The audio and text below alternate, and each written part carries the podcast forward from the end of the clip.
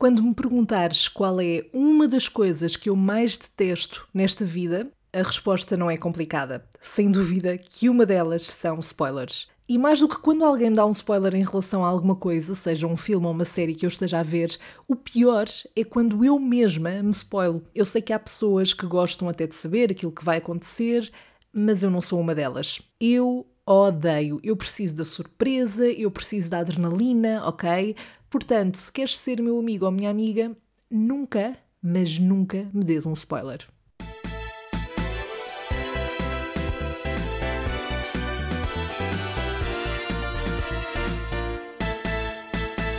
Olá! Tudo fecholas? Ok, as pessoas já não dizem ficholas, pois não? Ou dizem, é que fecholas parece tipo baril. Já ninguém diz baril, só se forem pessoas, eh, como o meu pai, que às vezes diz tótil. E ah, eu sei. Ora, hoje quis vir aqui falar contigo sobre um tópico mais geral, no qual eu vou partilhar alguns episódios uh, que me aconteceram e que acontecem no dia a dia, mas o objetivo é refletir um bocadinho sobre este mundo das redes sociais. Eu odeio aquilo que vou admitir, confesso, uh, mas há de ser a realidade da maior parte de nós. A verdade é que eu passo a maior parte do tempo online e com isto eu quero dizer que estou quase sempre ligada uh, às redes sociais, a menos que esteja a dormir, e à internet de uma forma geral, ou seja, eh, quer seja para socializar, ver séries, ouvir música, eh, escrever uma tese nos espaços livres dessas tarefas, procurar emprego, ouvir podcasts e, claro, eh, gravar este. Ou seja, eu sinto, sobretudo quando paro para pensar sobre isto, que vivo um pouco mergulhada no virtual e não me interpretes mal, ok? Eu não sou uma wannabe boomer que só vê problemas na internet. Nada disso. Eu adoro a internet e vejo mil e uma vantagens de termos acesso a este mundo virtual. Mas, como em tudo, há um lado negro e não, não estou literalmente a falar da dark web, mas sim de pormenores do nosso dia a dia que às vezes nos fazem odiar um pouco a forma como certas coisas funcionam na internet redes sociais, por exemplo. E aproveito já para contar uma história que me aconteceu há poucos dias. Começo por dizer que o meu coração parou por breves segundos, que pareceram horas, isto porque eu tinha ido tomar banho, tranquilíssima da vida, que é aquilo que é suposto quando vamos tomar uma banhoca, e pronto, terminei o meu banho ao som de uma playlist RB e hip hop do início dos anos 2000, depois de ter dado um belo concerto, e desde já desculpem vizinhos. Um, e nisto estava a secar-me quando, lá está, surge o maldito vício das redes sociais. Então, eu estava ainda a ouvir música enquanto me secava e dava o meu mini show em frente ao espelho, e entretanto uma amiga minha pôs uma fotografia nossa nas Insta Stories do Instagram. Eu peguei no telemóvel e pensei, ok, I'm cute, vou partilhar também. Mas neste caso, o que eu tive que fazer foi um print screen a, a essa história, porque não dava para partilhar automaticamente porque ela não me tinha identificado. Mas pronto, até aqui tudo bem. Quando eu vou para publicar a story, o meu telemóvel parece que ganha vida durante uns segundos e tira uma fotografia com a câmera e publica automaticamente nas stories, na story, como quiseres. E foi na story normal, nem sequer foi para os amigos chegados. Digamos que eu acabei por ter sorte no meio deste azar, porque a fotografia que foi tirada foi com a câmera normal e não com a câmera frontal do telemóvel. Portanto, não se via a minha cara, consegui evitar aquele ângulo péssimo que realça o nosso duplo queixo e que, que acaba por ter o protagonismo de toda a fotografia e também uh, não se via nada desnecessário, porque sim, eu estava nua, não é? Tinha acabado de sair do banho, portanto, aquilo que se via era os meus pés a aparecerem assim meio tímidos e um monte de roupa no chão da casa de banho, acompanhado por eh, elementos de higiene íntima. Eu nem consigo descrever bem o pânico que eu senti naquele momento automaticamente comecei a rever na minha cabeça uma lista de todas as pessoas, uh, sobretudo as minhas crushes, e só pensava, por favor, não vejam isto. Por favor. Como eu disse, tudo isto durou uns segundos, penso que não chegou a um minuto, espero eu, mas o mais aflitivo foi que assim que eu me apercebi que aquilo tinha sido publicado e fui para apagar, o meu telemóvel e o meu Instagram decidiram não colaborar, o meu telemóvel começou a bloquear, o Instagram começou a bloquear, ou seja, eu cliquei para eliminar a fotografia e em vez de apagar, aquilo guardou na minha galeria de fotos e eu só via o tempo a passar e pensava: não, não, não, eu não quero guardar isto, eu quero apagar de todos os sítios possíveis. Por favor, universo, dá-me uma mãozinha nisto, ok? Eu acredito que o facto de estar com as mãos úmidas, um, porque me estava a secar, e também de estar com as unhas muito grandes, uh, ainda não tinha ido fazer a minha manicure nessa altura, dificultou ali o teclar. Isto foi muito 2006, não foi? É, quando as pessoas perguntavam de onde teclas? Ou seja, o ecrã podia estar um pouco úmido também e uh, não estava a detectar bem os cliques. Não sei. A verdade é que uh, lá consegui apagar a foto e imediatamente pensei a sorte que eu tive por isto não ter sido uma fotografia com câmera frontal, lá está, que nos apanha no nosso pior ângulo ou que me fizesse publicar para centenas de pessoas uma nude completamente involuntária. Bem, eu queria contar esta história como um exemplo do quanto as redes sociais podem ser traiçoeiras por vezes, mas queria também aproveitar, já que estou a falar neste tema, para comentar aqui outro tipo de situações muito específicas que acontecem nestas plataformas. Uma delas é quando temos pessoas no nosso Instagram que têm para aí 200 seguidores, vamos imaginar, mas que de vez em quando se lembram de fazer diretos. Um, bom, cada um sabe de si e eu não vou questionar os motivos para o fazerem. Um, ou melhor, vou. Porquê? Até podia dar-se o caso de realmente estas pessoas quererem partilhar alguma coisa com quem os segue. Pronto, eu até percebo isso. Mas a maior parte dos diretos aos quais eu fui parar sem querer, sim, porque isto é uma cena que acontece, a verdade é que, eh, na grande parte desses casos, eram só pessoas comuns a olhar para um ecrã à espera que alguém dissesse alguma coisa para, para que eles pudessem responder. Para essas pessoas, um, não me interpretem mal, eu não quero julgar aqui ninguém, vocês fazem o que quiserem com as vossas redes sociais, mas existe uma coisa que é a videochamada, portanto, que vocês podem fazer com os vossos amigos próximos quando quiserem pôr a conversa em dia. Podem fazê-lo através do Skype, do Zoom, do Messenger, do WhatsApp. Pronto, falam lá diretamente com quem quiserem. Faz sentido o meu ponto de vista é que já me aconteceu clicar sem querer numa story de alguém que estava em direto e depois, sobretudo se eu conhecer a pessoa, é estranho porque um, estão para aí mais quatro pessoas, se tanto, no direto. A pessoa claramente vê que eu entrei, se for preciso, interage comigo, diz-me um olá e eu não posso só abandonar, porque isso é rude. Uma vez isso aconteceu-me, eu fiquei ainda mais uns 5 minutos no direto só para não parecer mal e depois arranjei uma desculpa para sair e disse adeus. Mas durante esses 5 minutos pude observar aquilo que te estava a dizer, que é a pessoa estava só a olhar para o ecrã e a existir. E é tão constrangedor observar isso. O que vale é que é muito pouco provável que as pessoas comecem diretos sem querer. Porquê? Porque essa opção, pelo menos no Instagram, requer confirmação uh, antes de iniciar o direto. Porque se fosse automaticamente, também te digo, eu tenho a certeza de que eu, sendo eu, já teria provavelmente deslizado sem querer o dedo para a opção do direto e teria começado um involuntariamente. Agora, o que seria se isso me tivesse acontecido como aconteceu aquele episódio do banho, ou seja, eu tinha acabado de sair do banho, deslizava e começava um direto sem querer e pronto, estava ali uh, no meu estado mais puro, uh, o mais nua possível, para o mundo, salvo seja. Outro tópico de que eu me lembrei relativamente a este tema e a este mundo das redes sociais é quase uma espécie de dilema, vá, que é o seguinte: apagar ou não as fotos com o ex. Pela minha experiência, posso dizer-te que não me faz confusão, nem uma coisa nem outra.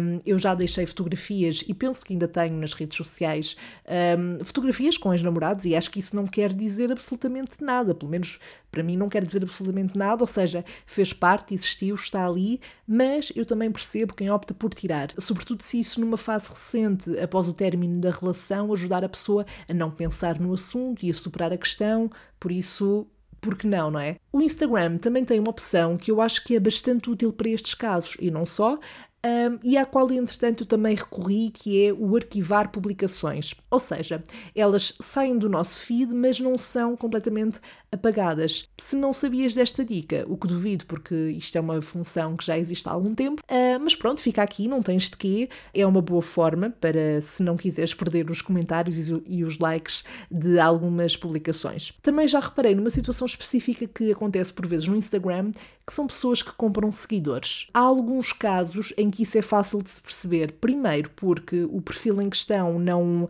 remete para uma figura pública, uh, nem para uma pessoa que esteja associada a qualquer projeto que justifique aquele número de seguidores. E depois, porque vendo o número de interações, de, de gostos nas fotografias, eh, acho que dá para perceber, por exemplo, uma conta que tenha 10 mil seguidores, mas as fotografias têm pouco mais de uma centena de gostos. Eh, pronto, se calhar eu estou errada e uma coisa não justifica a outra, mas eu acho que é um bocadinho estranho. A minha questão é, primeiro, porquê? E depois, como é que fazem isto sequer. Eu tenho a ideia de que existem assim sites em que, dá, em que realmente oferecem esta opção de comprar seguidores, mas não sei, não consigo perceber. Ainda em relação ao Instagram, porque esta plataforma tem muito que se lhe diga, e aliás, eu acho que hoje em dia é talvez aquela que reúne mais pessoas, pelo menos, sobretudo numa camada mais jovem, mas vamos falar desta nova opção dos amigos chegados. Eu pessoalmente gosto, até acho que é muito útil. Obviamente, e não sei se é o teu caso ou não, mas eu não levo a expressão amigos chegados aqui muito a sério. Para mim, é mais uma forma de filtrar e reunir pessoas com quem eu tenho um à vontade suficiente para partilhar conteúdo que seja mais estúpido. Mas isto faz-me lembrar aquela opção que havia no i5. Quem é da geração i5 mete a mão no ar, eu neste momento tenho a minha mão no ar. E que era o top dos amigos. Eu acho que dava para pôr até umas 10 pessoas neste top, se me lembro bem, mas nem sempre se punha tanta gente. O que eu me lembro muito bem é que havia imensas discussões sobre uh, descidas de posição, sabes? Tipo, como assim passei do segundo para o terceiro no teu top? E ah, o drama era real, a sério. Eu não me orgulho de ter feito parte deste tipo de discussões, mas também vamos tentar desculpar o facto de eu, na altura, ter 13 ou 14 anos, certo? E por falar nesta fase da nossa vida, algo que também marcou muito a minha pré-adolescência e adolescência nas redes sociais foi o dedicar fotografias a amigos e vice-versa. Bom, eu isto tenho a certeza de que não fui a única a fazer, desculpem lá. As pessoas literalmente pediam para que dedicássemos as fotos de perfil no Facebook. Uh, neste caso, acho que não acontecia em mais nenhuma plataforma. E esta é daquelas coisas que eu genuinamente não consigo perceber uh, qual é que era a lógica. Porquê? ok, pode ser fofinho, mas mas dedicar, por, porque é que eu te havia dedicar uma foto? Não sei, porque raio é que isto era uma cena. Não me digam que isto acontecia aqui só na margem sul, porque eu não acredito. Eu acho que isto foi uma coisa que aconteceu de forma geral. Aliás, eu queria dar-te um exemplo de uma dedicatória que eu tenha deixado numa das fotografias, mas claro que eu, entretanto, já me livrei disso tudo. Uh, se há coisa que eu tentei fazer ao máximo quando comecei a trabalhar foi tentar limpar o meu cadastro todo nas redes sociais e havia muito que limpar. No Facebook ainda temos a questão dos aniversários. Existem aqui dois tipos de pessoas, diria eu. Há quem opte por fazer um post onde agradece a, todo, a todas as mensagens e despacha logo o assunto de forma fácil, o que eu acho inteligente. Eu, pessoalmente, sou das pessoas que responde um a um, porque eu não gosto muito de estar a fazer uma publicação geral, não, não gosto. E acho sempre que é mais pessoal e mais próximo agradecer diretamente. Ainda que algumas das mensagens que eu receba no Facebook, eu nem sei bem quem são aquelas pessoas às vezes. O certo é que eu também já tive mais paciência para isto, também porque já não ligo tanto ao Facebook. Uh, mas já agora, partilha comigo se és time responder um a um ou então fazer aquela publicaçãozinha geral que arruma logo o assunto. Algo que eu também me lembrei que acontece nas redes sociais são aqueles pedidos de amizade super estranhos, de perfis que claramente são uh, catfish. Eu às vezes fico a pensar como é que aquelas pessoas chegam ao meu perfil. E depois, claro que há uns que se tira logo a pinta, como aquele perfil que se chama João12345, não tem fotografia de perfil, tem zero publicações, segue mil pessoas, tem dois seguidores. Um, pois, é de fugir, não é? Por falar nisto, um conhecido meu foi há não muito tempo vítima de alguém que criou um perfil onde basicamente se fazia passar por ele, ou seja, colocou uma biografia onde tinha um nome e idade diferentes, isto tudo no Instagram, mas as fotos eram todas desse tal rapaz. Aliás, até fotos dele em criança tinha. Uma coisa assustadora, em algumas fotografias a pessoa até alterou coisas, fez Photoshop no corpo e tudo, e o mais creepy, o mais assustador nisto é que o perfil era de alguém em Itália, penso eu, sei que não era aqui de Portugal, e da nossa parte, claro que nós denunciámos logo a página, mas toda a gente ficou chocada. Como é que aquilo aconteceu, como é que uma pessoa que está, se for preciso, do outro lado do mundo, encontra o meu perfil, apropria-se das minhas fotografias e faz-se passar por alguém que não é lá está, este é daquele tipo de situações que provam que a internet consegue também ser um lugar muito creepy, muito escuro. Por outro lado, em total contraste a quem se apropria da vida de outras pessoas nas redes sociais, temos as pessoas no Twitter que utilizam esta plataforma como uma espécie de diário aberto. Literalmente, eu consigo saber tudo da vida de algumas pessoas só lendo alguns dos tweets que elas fazem diariamente.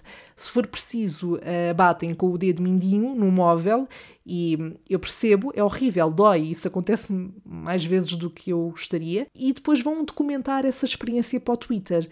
Atenção, mais uma vez, façam o que quiserem com as vossas redes sociais. A boa parte disto é que nós também podemos escolher quem é que queremos seguir ou não. Só que, principalmente, quem ainda tem alguns seguidores e relata mesmo tudo aquilo que se passa, quase como se fosse uma emissão indireta da sua vida, estilo quase Big Brother. Não sei, olhem, faz-me alguma confusão, eu não faria isso, mas pronto, como diriam umas amigas minhas, quem somos nós para julgar, não é? Bom, antes de passarmos à rubrica final do programa, e também porque não quero estar a amassar-te muito mais com as minhas reflexões em torno deste tema, eu quero só deixar aqui uma última questão. Tu também ouves as tuas mensagens de voz para saber se ficaram on point? É que eu faço muito isso. Acho que o faço mais com pessoas com quem não sou muito próxima ou quando quero causar uma boa impressão a alguém. E a questão é que eu não sei mesmo se isto é algo meu, ou seja, se só eu é que tenho atenção a isto e se é um bocadinho estúpido que o faça, ou se até é comum que se ouça as próprias mensagens. Portanto, partilha comigo se o fizeres e se não o fizeres, não me julgues, está bem? Ou se julgares, falo em silêncio para não magoares os meus uh, sentimentos. Bem, sem mais conversas, vamos então à rubrica maravilhosa deste podcast uh, que se chama. Porquê que eu fiz isto? Bem, sem mais conversa, ou melhor, sem mais conversa sobre este assunto, vamos passar à rubrica final deste podcast: O que é que a Sandra faria?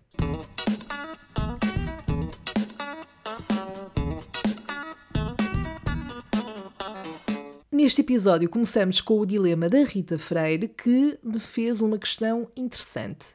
Uh, o que é que a Sandra faria se tivesse que escolher entre nunca mais falar para o resto da vida ou cada vez que falasses tinhas de dizer sempre a verdade? Ou seja, tinhas que dizer sempre aquilo que te passasse pela cabeça. Bem, Rita, desde já obrigada por teres eh, participado aqui nesta rubrica do Salve Seja. É engraçado porque no episódio anterior eu contei a história de quando fiquei completamente sem voz e o quão assustador isso foi. Portanto, com base nessa experiência, eu acho que, embora ao ter sempre que dizer a verdade uh, e isso me pudesse trazer alguns problemas, eu acho que é sempre preferível do que não ter de todo voz. Portanto, provavelmente, se algum dia alguém me cozinhar alguma coisa de que eu não goste e me perguntar, eu vou ter que dizer a verdade, não posso fugir à questão para fazer com que a pessoa não se sinta mal, usando uma mentirinha saudável, mas eu acho que é preferível. Eu acho que é preferível. Portanto, honestidade estará sempre lá. Poderei perder algumas amizades, mas pronto, uh, são, são, são custos. Eu acho que não arriscaria ficar uh, sem voz. Mas este foi um ótimo dilema, Rita. Obrigada. Passemos então ao próximo, que vem da Cristiana Simões e que pergunta o que é que a Sandra faria se ouvisse piropos enquanto passa na rua. Desde já, Cristiana, obrigada uh, pelo teu dilema. Este é um daqueles temas sobre o qual eu poderia falar durante horas, na verdade, mas mas obviamente eu vou tentar ser sucinta. Uh, eu, no geral, eu sou uma pessoa que não gosta de conflitos e, portanto, sempre que posso evitar ter um, seja com quem for, eu evito. Claro que, sendo mulher, uh, e obviamente que isto também pode acontecer com, com homens, mas Claro que já me aconteceu ouvir piropos na rua, acho que todas nós já passámos por isso. Há uns que são mais graves do que outros e eu, em muitas das vezes, ignorei, ou seja, continuo na minha vida, ou no máximo, quando a coisa já começa ali, um, quando o piropo já, já é muito a abusar, eu lanço um olhar como se fosse matar a pessoa. Não sei se isso faz alguma diferença ou não, mas quem nunca, não é? Quem nunca repreendeu com o um olhar. Agora, há pessoas que de facto, lá está, conseguem abusar e serem nojentas e passar mesmo uma linha um, e é difícil não responder nesses casos. E eu acho que é importante também responder, não ficarmos caladas, para ver se a pouco e pouco conseguimos fazer com que se perceba que realmente é muito desconfortável, pode ser muito desconfortável e chegar ao ponto em que se está a faltar ao respeito à pessoa. Claro que nós temos sempre que ter o cuidado também de não nos colocarmos numa situação de perigo, mas eu acho mesmo que é importante bater o pé nessas situações e fazer perceber a quem manda um piropo que é desagradável, pode ser muito desagradável para a pessoa que o ouve e, sobretudo, nem tudo o que é pensado tem que ser dito, tem que ser verbalizado, ok? E é preciso ter o outro em consideração. E, por favor, antes que comecem a dizer ah, mas já não se pode elogiar ninguém hoje em dia, é isso? Deixem parar-vos aí.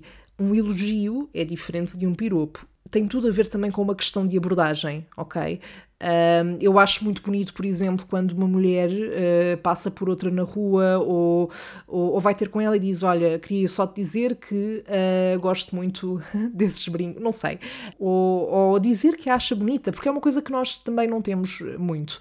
Eu acho que ainda é uma coisa, ainda acontece muitas mulheres entre si serem uh, más umas com as outras e não, não, não serem generosas, generosas nesse sentido. Mas pronto, como eu disse, este é um tema sobre o qual eu me poderia estender estender e tocar aqui em diferentes pontos, uh, mas o episódio também já vai longo e um dia destes, se assim o quiserem, eu trago este tema ao podcast e discuto de uma forma mais aprofundada. Mas por hoje é tudo. Eu espero que tenhas desfrutado deste episódio, que hoje foi mais de reflexão sobre as redes sociais nas quais nós passamos tanto tempo. Uh, eu fico à espera para saber o que é que tu farias nestes dilemas que me foram colocados e, obviamente, conto com os teus uh, dilemas para responder nos próximos episódios. podem ser situações hipotéticas ou histórias verídicas e às quais queiras saber uh, como é que eu reagiria, podes mandar em áudio ou texto pelas redes sociais, salvo seja podcast, ou então para o e-mail salvosejapodcast.gmail.com. Com isto despeço, até ao próximo episódio. Bye!